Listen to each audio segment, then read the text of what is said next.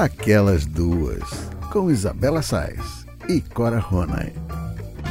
Alô, alô, queridos ouvintes, muito bom dia, boa tarde, boa noite. Começando mais uma edição do Aquelas Duas Podcast, comigo, Isabela Sais, e com minha querida amiga, amada Cora Ronay.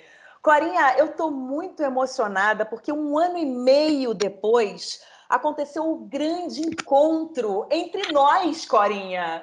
Eu estou muito Oi. emocionada. Agora, agora já não, fiquei muito na hora. Agora eu já consegui lidar com a experiência e assimilar a alegria e o contentamento de ver você e o Theo. Foi, foi muito bom. Ah, foi muito gostoso, Corinha. Olha, é, bom, para quem não sabe, eu acho que os nossos ouvintes não sabem, né? É, eu passei 15 dias agora no Rio, a gente resolveu é, ir com todo cuidado, com todos os protocolos, enfim, que a gente sabe que a pandemia ainda não acabou. É, nem na casa da minha mãe eu fiquei, eu fiz questão de ficar em outro lugar sozinha com meu filho, para a gente se encontrar sempre ao ar livre, de máscara, etc. e tal, com meu pai também, e amigos, etc. Mas eu fiquei muito feliz de ter ido, né? Porque é bom a gente voltar para nossa para nossa casa, digamos assim, porque é uma sensação engraçada, Cora, porque como eu estou aqui só há seis meses aqui em São Paulo, é, a gente volta para nossa casa, né, que é o Rio de Janeiro, e já não é mais tão a nossa casa, mas é.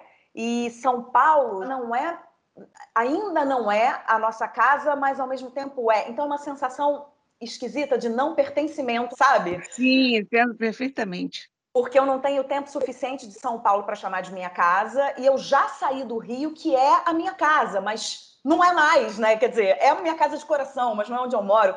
Então é um sentimento tão maluco. E foi bom, foi bom sentir isso. Senti isso pela primeira vez, né? Porque eu nunca morei em outro lugar que, que não fosse o Rio de Janeiro. E foi muito bom ver os amigos, foi muito bom ver a família, ainda que com muitas limitações. Mas a gente dá uma recarregada nas energias, né, Cora? Quando a gente está perto. É, eu tenho muitos amigos aqui, mas quando a gente está perto da nossa rede de apoio, de fato, é muito bom, né? A gente chegar pertinho, assim, principalmente em tempos tão malucos que a gente está vivendo. Você sabe que eu tive essa experiência há muitos anos quando eu morava em Brasília, com a diferença que, como eu nunca gostei de Brasília, eu nunca consegui me sentir em casa lá. E a sensação que eu tinha sempre que o avião chegava no Rio era que eu estava chegando em casa, que eu estava voltando para casa. Pois é. É muito curioso, né? É, uma coisa muito esquisita, muito. Olha, eu, afinal, eu morei 11 anos em Brasília, né? uns 10 anos, pelo menos. Cara, pior que eu não sei. Tem... Olha, eu sou tão memória está tão ruim, que, que quando eu escrever memórias, ou se eu escrevesse memórias, ia ser uma coisa terrível, porque eu não ia lembrar de absolutamente nada, ia ter afirmações contraditórias entre uma página e a outra. Enfim, eu passei um longo exílio em Brasília, minha casa ficava lá, as minhas roupas e tal, mas eu chegava aqui no Rio, onde eu não tinha casa, e eu me sentia chegando em casa. Então, vai entender isso, né? É doido, né? É muito louco. E, gente, é engraçado porque eu fui é, visitar a Cora, né? Nesses, nesses 15 dias, eu fui visitar, foi semana passada que a gente esteve junto, e fui com o Theo, meu filho, que adora a Cora. A Casa da Cora é, uma, é um parque de diversões para ele, né? Porque tem gatos mil, é, tem uma capivara, tem um dinossauro. Então ele não quer para quê? Pagar tem ingresso. De... Tem, tem, peixe, rede. tem rede, exatamente. Não, é uma então... casa, é uma casa para netos, né? é, é uma casa para netos. E depois que eu vou na casa da Cora com o Theo, que não foi a primeira vez, eu sempre fico pensando, para que, que eu pago, para que, que eu vou pagar né, um ingresso de um parque de diversões? Se eu vou na casa da Cora, de graça. e é muito mais divertido, né? Porque ele se diverte, brincou pra caramba, brincou com os gatos. É, deixou, olha que vergonha, Cora. Ainda bem que a gente tem intimidade, porque deixou sua casa uma bagunça e ainda vai na casa da Cora, pede lanche. Aí a Cora dá, né? Dá lanche, claro dá leitinho com achocolatado, aí dá lagarto de borracha, dá guarda-chuva, a criança não para de pedir as coisas e a Cora não para de dar, entendeu? Eu achei bom, Cora, que depois que teve aquele lanchinho, ele falou assim, e agora tem um docinho? Do cara de pau, né? É, é, foi muito engraçado e fiquei com muita pena de não ter nada que ele gostasse. Pô, Cora, você já tinha tudo. O menino saiu de lá cheio de coisa, pelo amor de Deus. Mas eu queria que tivesse alguma coisa que ele gostasse, assim, docinho ao, ao agrado dele. Não, não, mas foi ótimo, foi muito bom ver você, eu fiquei muito, muito, muito feliz. Eu estava e... com muita saudade, Belinha, muita, de fato. É impressionante, quando eu vi vocês, eu fiquei tão alegre, sabe, aquela, aquela alegria que a gente sente no coração, assim, quando a gente vê uma pessoa que a gente gosta e que a gente não vê há um tempão, mas foi uma vontade de abraçar.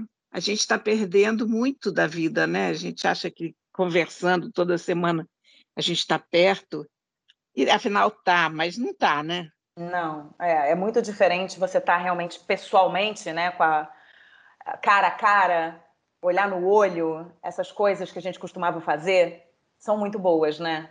Apesar de todo o desenvolvimento da tecnologia, nós continuamos sendo animais físicos, né? É... A gente se ressente dessa falta de, de contato. É, e a gente precisa conviver um com o outro, né? Nós somos nós somos animais gregários e somos é. É, né, seres sociais, a gente realmente precisa do convívio um com o outro, e isso realmente faz muita falta, e é exatamente como você falou, quando a gente chega na frente da pessoa é que a gente fala, meu Deus, que saudade, a gente sabe que a gente está com saudade, mas quando chega na frente a gente fala, meu Deus, porque, Cora, a gente não se via pessoalmente há um ano e meio, desde o dia 16 de março de 2020, que quando foi decretada a quarentena, né? Você aqui no... foi o último lugar que eu fui, foi a casa de vocês. Isso, a nossa casa foi no Rio, você foi jantar. programa, exatamente, fui jantar com vocês e depois me tranquei e pronto. Pois é, e a gente nunca mais se viu, porque a gente, a partir dessa semana, a gente já começou a gravar é, remoto e estamos assim é, desde então, né? Então a gente não se viu e mais. O céu, aliás, cresceu muito, hein? Cresceu, né? Para quem não vê há muito tempo, então cresceu demais. Cresceu muito, cresceu muito. É verdade. E olha, a gente também tem que dar uma satisfação aqui para os nossos ouvintes, Corinha, porque na realidade a gente nem avisou para os nossos ouvintes aqui no programa, a gente avisou nas redes sociais, mas nem todo mundo acompanha a gente né, no, no arroba aquelas dos podcasts lá no Instagram. A gente avisou lá, mas a gente não teve oportunidade de avisar aqui, porque na verdade a gente passaria dois programas apenas sem gravar por conta é, dessa minha temporada de, de 15 dias no, aí no Rio mas a gente acabou não gravando um programa antes, porque infelizmente, gente, contando aqui para vocês agora, eu perdi o meu sogro de Covid.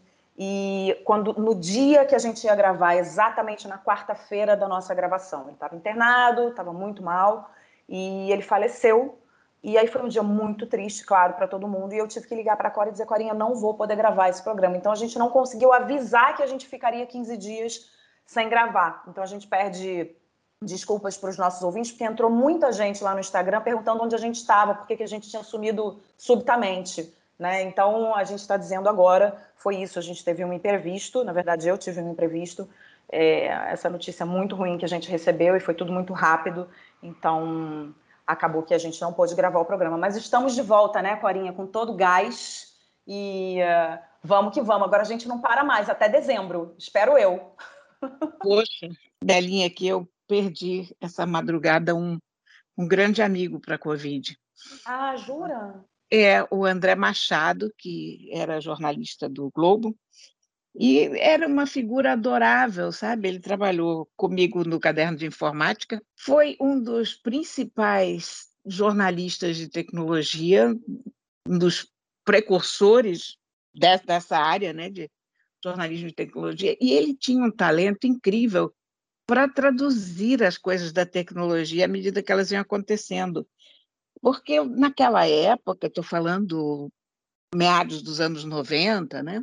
As coisas estavam acontecendo muito rápido, a gente não tinha nem palavras, às vezes, prontas para explicar o que, era aquilo, né? Uhum. E todas as coisas mais cabeludas acabavam na mão do André.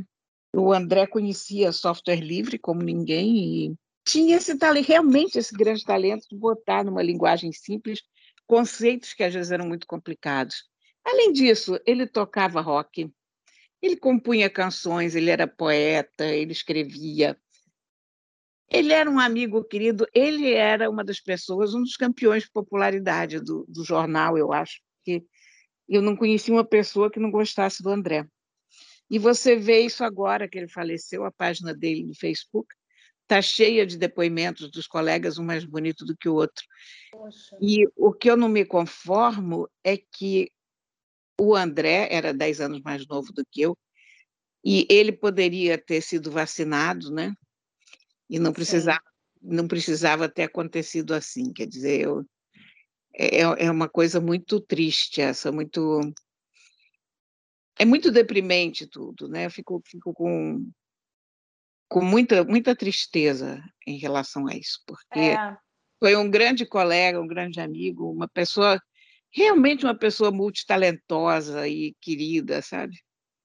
É, Corinha, eu estava conversando com um amigo que me disse, me disse o seguinte: é, a morte por Covid é uma morte muito que marca muito a gente, porque a gente sempre tem a sensação de que ela podia ser evitada, ela podia ter sido é. evitada, né?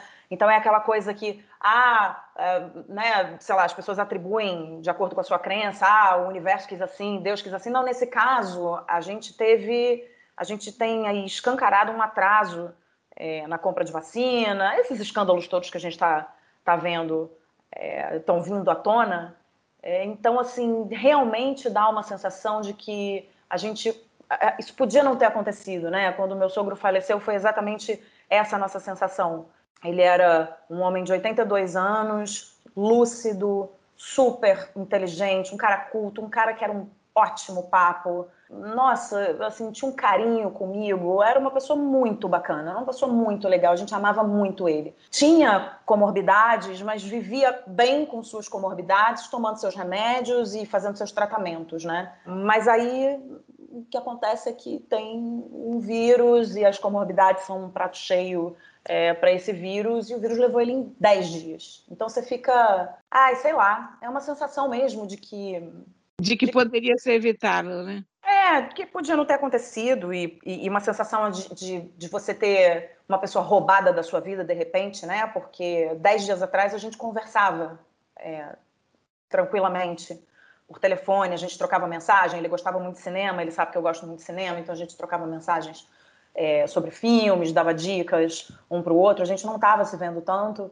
é, exatamente porque a gente toma todos os cuidados. É, quando a gente se via, muito pouco a gente se via ao ar livre também, todo mundo com muita precaução. Mas, enfim, é uma sensação de que as pessoas estão sendo roubadas das nossas vidas, né? Eu acho que quem perdeu um parente próximo, é, ou um amigo, que seja, dá essa sensação, né? Que a pessoa foi retirada da sua vida de supetão, assim. É muito esquisito. Porque uma doença séria, sei lá, uma cardiopatia, um câncer, a gente imagina que é inevitável. O que, que você vai fazer, né? Uhum. Não teve isso. É, a pessoa sofreu um acidente, tem uma certa coisa do destino ali, mas a coisa da Covid parece tão estúpida, né? É, é, um, é tão evitável. Sei lá, cara, ou a gente está sob o impacto disso, eu não sei, mas é uma morte mais doída que as outras nesse aspecto uh, nessa, nessa sensação de que poderia ter sido diferente, de que não precisaria ser assim. É, acho que a gente, a gente tem uma sensação de que a gente podia estar com o vírus circulando menos é, muito, te muito tempo antes. Né? A gente ainda está com o vírus circulando muito, à medida que as pessoas vão se vacinando, a gente sabe que o vírus vai circulando menos, mas quando você tem 70%, 80% da população, você sabe que realmente aí você já está é, com um caminho mais do que andado para essa para voltar a uma vida normal, digamos assim, mas não é o que está acontecendo no Brasil, né? Hoje a gente está com 15% da população vacinada com as duas doses, isso é muito pouco para o tamanho do nosso país. É, então, realmente, tudo isso tinha que ter sido visto é, para ontem e acabou não sendo visto para ontem, né? Então, é, é, é, realmente muito triste, assim, a gente ver essa situação. E aí a gente vai perdendo, né? Familiares, vai perdendo amigos e é, sei lá, é estranho mesmo. A gente tem que torcer para essa vacinação andar cada vez mais rápido para a gente poder sair dessa e poupar vidas, né? Que eu acho que esse é o lema, essa, esse é o objetivo.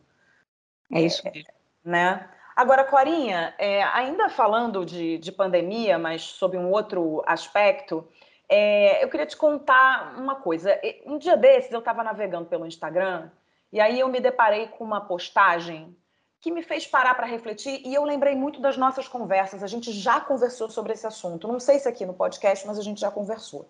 É, eu vi essa postagem num perfil que eu curto muito, que é do André Carvalhal. Ele é consultor nas áreas de marketing, comportamento, sustentabilidade. E a postagem dizia o seguinte: começava assim: quarentena não é ano sabático. Tudo bem se você não aprendeu a fazer pão ou yoga. Quando as coisas começam a se encaminhar para uma certa normalidade, as pessoas passam a fazer um balanço do último ano e mergulham num mar de culpa. E aí ele lança a pergunta que não quer calar: quarentena produtiva para quem? A gente começou um processo de autocobrança de que temos a obrigação de usar o nosso tempo na pandemia de forma produtiva. Acontece que na realidade da vida pandêmica, muitas pessoas não podem se dar ao luxo de ficar em casa, e as que têm esse privilégio, às vezes, estão ocupadas ou ansiosas demais para buscar crescimento pessoal. A pressão por produtividade começou segundos depois que o mundo entrou em quarentena. A gente foi invadido por uma quantidade enorme de dicas de como fazer pão, origami, tai chi chuan, sexo tântrico e por aí vai. Mas a gente pode sim deixar para depois, ainda mais nesses anos tão duros. Dar tempo a nós mesmos para processar tudo que está acontecendo é a prioridade, nada mais. E aí, Corinha, depois dessa postagem, eu fiquei muito reflexiva, assim, fiquei pensando e lembrei de você, porque a gente já conversou sobre isso, né? Sobre a dificuldade que de vez em quando a gente tem de fazer o dia andar. É, principalmente agora as coisas começam a retomar um pouco, né? Mas principalmente lá atrás, que a gente realmente estava sob o impacto de tudo que estava acontecendo. E aí eu quero saber de você. Você é do time que aprendeu a fazer pão ou do time que só comeu o pão, para não dizer o pão que o diabo amassou, né? Belinha, eu achei, eu entrei nessa pandemia achando que nós íamos passar dois ou três meses em casa.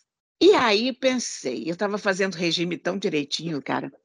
E aí eu pensei, eu não vou continuar esse regime aqui em casa, porque ficar sozinha já vai ser pauleira, mas ficar sozinha de regime é muito ruim, ninguém aguenta isso numa pandemia e tal, e pronto. E essas, sabe aquelas famosas últimas palavras? E agora estamos nós aqui há dois anos quase de, de isolamento e eu continuo não fazendo regime, então eu apenas comi o pão que o diabo amassou, aliás, que o diabo amassou, que chefes muito competentes e carinhosas amassaram, de preferência, mas, porém, com a mesma quantidade de calorias do que aquele que o diabo amassa, uh, mais tentador, obviamente.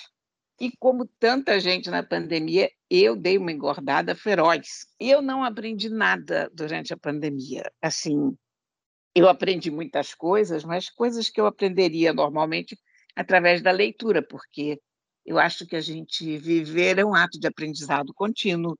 Eu nunca soube tanto a respeito de vírus quanto eu sei hoje de processos de contaminação, do que se pode fazer para evitar a contaminação. Enfim, eu nunca soube tanto sobre saúde pública, eu nunca soube tanto sobre comércio internacional. Enfim, o que a gente aprendeu não foi pouca coisa, né? Fora o que eu fui lendo nos livros sobre outros assuntos, enfim, eu, como todo mundo, aprendi muita coisa. Eu tirei algumas conclusões do nosso isolamento e da pandemia e tal, mas eu não aprendi yoga, eu não aprendi a sapão. Aliás, na verdade, eu comprei um air fryer e não, a Airfryer já foi há mais tempo do que a pandemia. não, não, a Airfryer foi na pandemia, Corinha. Foi na pandemia já? Foi, foi, porque eu não conheci. Então, eu aprendi a usar Airfryer, mas isso não chega a ser um feito. Olha, Corinha, é, eu acho que a gente, é o que você falou, a gente aprendeu naturalmente muitas coisas, mas daí né, por força das circunstâncias, mas daí a gente começar a se forçar, porque tem gente que acha mesmo que Sim, precisa, é. né, que precisa, que tem essa necessidade de fazer com que esse tempo seja produtivo. Eu preciso, ah, então se tem quarentena eu não posso sair de casa, então eu preciso fazer curso disso, curso daquilo, eu preciso aprender isso, aprender aquilo. Só que nós estamos em outro, a gente tá em, a gente não está em condições normais de temperatura e pressão. A gente está em outro estado, a gente está eu, eu não sei, essa pandemia modificou todo mundo né, mudou a vida de todo mundo. Olha, quando, quando começou a pandemia, a, a gente também estava muito iludido em relação ao que, que é o isolamento social, o que, que é a pandemia, a gente não tinha ideia, né? E eu achei, pronto, vou reler os russos, porque isso realmente é uma coisa que precisa de concentração e tempo, reler todos esses grandes romances russos. E tem uma prateleira inteira aqui que eu queria reler, e eu não fui capaz de abrir um dos russos, né? Porque o meu foco mudou durante uhum. a pandemia. Eu não consegui ler nenhum livro particularmente grande, por exemplo. Mas por falta de concentração? Por falta de concentração, porque um dos efeitos colaterais da, da pandemia, pelo menos comigo, foi uma total falta de concentração. Uhum. E aí não sei se vem do isolamento ou se vem do próprio fato de ter tido a Covid. Eu já não tenho uma memória boa, mas eu fiquei num grau de distração totalmente inédito para mim, sabe? De tem o caso da tesoura que eu, que eu te contei, né? Eu até escrevi uma uma coluna sobre a tesoura, que é aquela minha tesoura que desmonta, e eu perdi uma das pernas da tesoura, lembra? Lembra. Aí, o que, que aconteceu mesmo? Eu acho que joguei fora aquela perna da tesoura e quando enfim, fiquei com uma perna da tesoura. Aí mas o que eu não contei ainda é o seguinte, que depois eu comprei uma segunda tesoura. Ah, não, você contou sim, eu me lembro desse detalhe, que você tinha comprado uma segunda tesoura. Então, comprei uma segunda tesoura. Você acredita que eu perdi essa segunda tesoura? Ah, tem uma semana, já chegou uma nova. E a segunda tesoura eu perdi totalmente as duas pernas. Aí a Cláudia ficou perplexa, digo, Cláudia, isso é o progresso. Porque na primeira vez eu perdi uma perna, agora eu perdi as duas. Você vê que Quando você for se mudar desse apartamento, você vai achar um monte de tesoura, hein, Corinha? Pois é, eu acho que, que essa tesoura, essa segunda tesoura, não está perdida, muito embora a Cláudia e eu tenhamos passado dois ou três dias procurando ela sem nenhum sucesso. Essa ainda vai aparecer, porque essa eu tenho certeza que eu não joguei fora, mas onde eu pus, eu não sei, um mistério completo na minha vida. E isso é uma coisa da Covid ou do isolamento social, não sei, essa coisa tem me acontecido muito, sabe? É, é como a gente estava falando, a gente não nasceu para isso, né? A gente está vivendo, a gente viveu e está vivendo é, situações que são novas para a gente e que deixaram a gente atrapalhado da cabeça. Eu acho que não tem uma pessoa hoje, depois de tudo que a gente está vivendo, que pode dizer assim: ah, eu tô ótima, minha cabeça tá ótima, porque eu desconfio dessas pessoas quando elas dizem isso para mim. Eu falo: opa, essa aí tá precisando de um, de um, de um médico, essa tá precisando de um psiquiatra, de um psicólogo, porque todo mundo tá com a cabeça um pouco atrapalhada, seja porque tá esquecido, seja porque a gente falou aqui no programa, né, sobre procurar as palavras para falar. Teve uma Exatamente. época, né, teve, teve, uma época que eu e você a gente procurava as palavras para falar. Até o Paulão que edita o, o podcast falou: olha, eu estou editando muito vocês porque vocês estão assim, ó, é, é, é, porque vocês não estão achando a palavra que vocês querem. E de fato a gente estava, né? Porque a memória também não não funciona é, direito. Então, eu, eu, sempre tento ver o lado bom das coisas, mesmo numa, situa numa situação muito ruim. É, eu acho que é o que você falou, a gente teve aprendizado, é claro que a gente teve aprendizado, mas a gente está vivendo uma situação que bota a gente no limite, que muitas vezes traz para a gente uma, uma sensação de sufocamento, muitas vezes traz para a gente muitas dúvidas sobre o futuro. Nós somos é, seres que né, o ser humano gosta de achar que controla as coisas e a gente sabe que não controla porcaria nenhuma, mas a gente gosta de ter essa sensação e a pandemia tirou totalmente essa sensação. A pandemia e filho, quando a gente tem filho, tira totalmente essa sensação. E a pandemia veio e tirou também essa sensação. A gente, não, né, a gente não controla nada nesse mundo.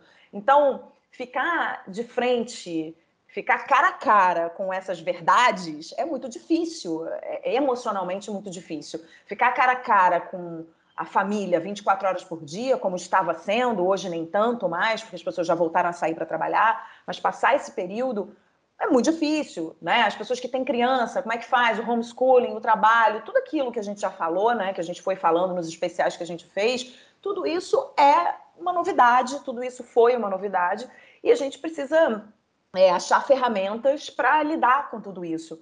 Agora, em cima disso, a gente ainda se cobrar de aprender isso, aprender aquilo, porque agora eu estou fazendo. Eu acho lindo, se quiser fazer, mas é se quiser, não é? Ah, agora eu tenho uma meta porque eu preciso, porque eu preciso estar produtivo.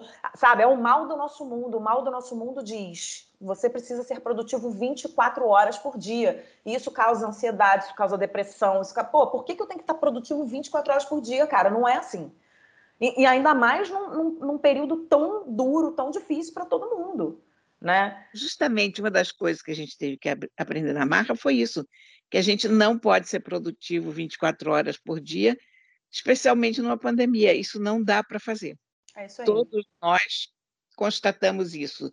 Um pouco antes, alguns, um pouco depois, outros, com maior ou menor grau de frustração. Isso faz parte, inclusive, da síndrome da pandemia, né? Porque hoje os psiquiatras e terapeutas em geral, eles estão psicólogos estão percebendo que a pandemia não é só o coronavírus, a pandemia também traz uma série de, de problemas relacionados a essa artificialidade que passou a dominar as nossas vidas. Isso da gente ficar distanciado socialmente, isso da gente não poder sair na rua, isso de não poder se abraçar, tudo isso está tendo um peso enorme e vendo gente morrer o tempo todo. Então, todas essas coisas têm um grande impacto sobre, sobre a nossa cabeça, sabe? É verdade, tem mesmo. Tem mesmo, e a gente já está sentindo isso tem tempo, né, Corinha? Por isso eu volto lá para o que a gente estava falando no início, quando a gente falou das vacinas, quando a gente falou das mortes dos amigos e dos parentes. É por isso que a gente é, precisa realmente lutar para né, ir para a rua, pedir vacina, pedir pressa nas negociações e pedir para que a gente saia dessa o mais rápido possível, né, Corinha? Sim, com toda certeza. É isso aí. Olha, passou tão rápido, eu estava com tanta saudade de você, fiquei tão emocionada de te ver. A gente conversou tanto agora nesse programa de retomada que passou muito rápido. Nem senti passar, Corinha. Já temos aqui meia hora de, de conversa. E agora nós vamos para nossas dicas, para as nossas dicas preciosas, que eu tenho certeza que você tem uma boa aí. Ah, eu tenho uma dica maravilhosa. Diga. Eu, quando, quando era criança, um dos livros que mais me empolgou quando era criança, um dos meus livros favoritos, era um livro que eu achava que era de essa de Queiroz. Se chamava As Minas de Salomão. E eu achava que era essa de Queiroz porque ele fazia parte da coleção completa do Essa de Queiroz que a Brasiliense publicou e as capas desses livros, até hoje me lembro, eram umas capas cor de laranja, caque, lisas, não eram capas imaginativas, eram umas capas bem abstratas, assim, não tinha nada desenhado. O detalhe é que o projeto gráfico era muito uniforme, a única coisa que mudava de livro para livro era o título. E, ou, por acaso, As Minas de Salomão não foi escrito pelo Essa de Queiroz, foi traduzido pelo Essa de Queiroz mas se consolidou de tal forma como a tradução do Essa, que o livro entrou nessa, nessa coleção sem o nome do verdadeiro autor na capa. O autor era o Henry Hidragard, o inglês. E eu não sei por que, que o Essa, aliás, tirou a realeza do, do título, né? porque é As Minas do Rei Salomão, em inglês o título é assim, e ele botou As Minas de Salomão. E eu passei muito tempo achando que eu sabia que não, não era um texto original do Essa, porque na folha de rosto estava lá, Derraga, mas eu achava que o Essa teria feito uma adaptação, ou que o Essa teria apenas se inspirado nesse livro. Enfim, mas foi um dos livros que eu mais gostei, mais me, me impactou quando eu era criança. Como eu adorei esse livro. E aí, depois, muitos anos depois, eu tentei ler As Minas do Rei Salomão, quando eu encontrei um volume em inglês. Eu não tinha ainda lido em inglês. E quando eu comecei a leitura, eu. Olha, no segundo ou terceiro capítulo, eu larguei o livro, absolutamente irritada, porque era uma cena de caçada em que um homem mata uma girafa sem qualquer compaixão e só por matar. Depois eles matam dez elefantes, um atrás do outro, e o narrador descreve isso com riqueza de detalhes, e eu tomei nojo daquele livro e fiquei totalmente irritada e cheguei à conclusão que certas coisas envelhecem e a gente não pode lidar com elas. Pronto. Aí, no começo desse mês, a editora, todavia, publicou uma nova edição das Minas do Rei Salomão. uma nova tradução. E eu achei uma ousadia da, da editora, porque é uma aventura colonial, com aquela visão de superioridade racial e moral dos britânicos, né, que eram uhum. superiores uhum. a todos os povos. Então, como é que você vai publicar uma coisa dessas nos dias de hoje? Para quê? E eu peguei o livro. E, cara, é um livrão, sabe? É muito, muito bom. Eu tinha toda razão quando era criança. E a nova tradução é excelente. O tradutor, que é o Samir Machado de Machado, fez um, uma introdução para esse livro, um ensaio introdutório de umas 30 páginas, que é absolutamente sensacional, que situa o livro, situa o autor, uh, dá a perspectiva da importância que esse livro teve em todos os romances de aventura, todos os gibis, todos os games, tudo que veio depois, vagamente relacionado com aventura, saiu daí. Então, você lê o livro você tem a ideia de que ali estão todos os clichês da, do romance de aventuras. Uhum. Só que quando aquilo foi escrito, aquilo não era clichê. Quando aquilo foi escrito, aquilo era uma coisa originalíssima. Original, exatamente, é. Aquilo foi copiado por todo mundo depois. É o primeiro romance inglês passado na África, para você ter uma ideia. É de 1885. Então, é uma leitura extraordinária e as notas do Samir Machado de Machado e a introdução são perfeitas para a colocação do livro hoje, para a compreensão do livro, e eu super recomendo esse lançamento. Ai, que legal, Clarinha. Atenção, porque depois eu percebi que há outras edições uhum. das Minas do Rei Salomão ainda no mercado, mas é a edição da Todavia, a tradução do Samir Machado de Machado. Maravilha. Nossa, eu fiquei com vontade de ler, porque você é, fala de um, é de um jeito. É mesmo. É, e você, você escreveu sua coluna dessa semana sobre isso, né? Eu já fiquei com vontade quando eu li a sua coluna. Foi. É. Quantas páginas são, Corinha? Talvez umas 200 páginas. Ah, então é tranquilaço de ler. É muito legível, não é um livro grande de jeito Ah, muito bom. Vou botar na minha, vou botar na minha lista. Eu entendo o que, que me chocou quando eu reli o livro, quando eu tentei ler o livro a segunda vez, porque realmente as cenas de caça são muito cruéis, mas eu concordo muito mais com a Cora criança hoje, eu acho, sabe? a Cora criança tinha razão de gostar tanto dessa história. Tinha toda razão. O livro, o livro é um espetáculo e é um daqueles livros que quando você pega você não consegue mais largar porque Sei. é uma cena de tirar o fôlego atrás da outra e pronto. Muito bem. Bom, Corinha, a minha dica de hoje é autopromoção. Vale autopromoção? Mas super vale, super precisa. Tá bom, então vou contar para você e para os nossos ouvintes que hoje estreou aqui na Rádio Mix de São Paulo a minha coluna de cinema que se chama Drops Mix na Tela, em parceria com o Telecine, que é esse canal que é parte fundamental da minha formação, né, como jornalista. Eu trabalho lá já há muitos e muitos anos, comecei como estagiária, enfim, tenho o maior carinho pelo canal. E eu estou muito feliz. Então, quero convidar você, quero convidar os nossos ouvintes para conferir esse conteúdo, que eu estou preparando com o maior carinho para todo mundo. Essas pílulas são diárias e vão ao ar em horários diferentes durante a programação. O dial da, da Mix aqui em São Paulo é 106,3. Você tem que botar na Mix, ficar ouvindo a programação e aí, de repente, eu vou aparecer falando de cinema. Então é interessante também, quem quiser fazer contato comigo lá no meu perfil, no arroba Isabela Sais, no, no Instagram, me dando ideias, e enfim, a gente está atrelado à programação do Telecine, mas me dando ideias de, né, de filmes para falar, de, de novidades. A gente vai sempre acompanhar aí o cinema, principalmente agora, nesse momento que o cinema está retomando, né? E falar muito do streaming também do, do Telecine, porque o Telecine está adquirindo cada vez mais filmes, porque por conta daquilo, né, Corinha, que a gente que a gente falou, as pessoas adquiriram, se já não tinham adquirido antes, com a pandemia adquiriram o hábito de ver filmes em suas plataformas prediletas, né? Então, a gente também vai falar muito sobre isso. Mas eu estou super feliz, Corinha, porque é um desafio. Eu nunca fiz coluna para rádio, eu sempre apresentei programa ao vivo em rádio, que é muito diferente de você escrever uma coluna, gravar né, e veicular é, várias vezes ao dia. Então, eu estou feliz com essa, com essa nova oportunidade que me foi dada e que eu peguei com agarrei com unhas e dentes e vamos que vamos. Eu adorei saber dessa novidade.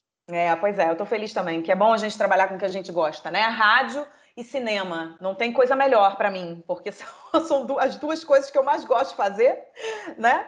Então, de, tá, de falar sobre, enfim, é um dos, cinema é um dos meus assuntos favoritos e o rádio, você sabe que é meu xodó. Então, eu tô. Ah, eu sei. Né? Tô bem parada.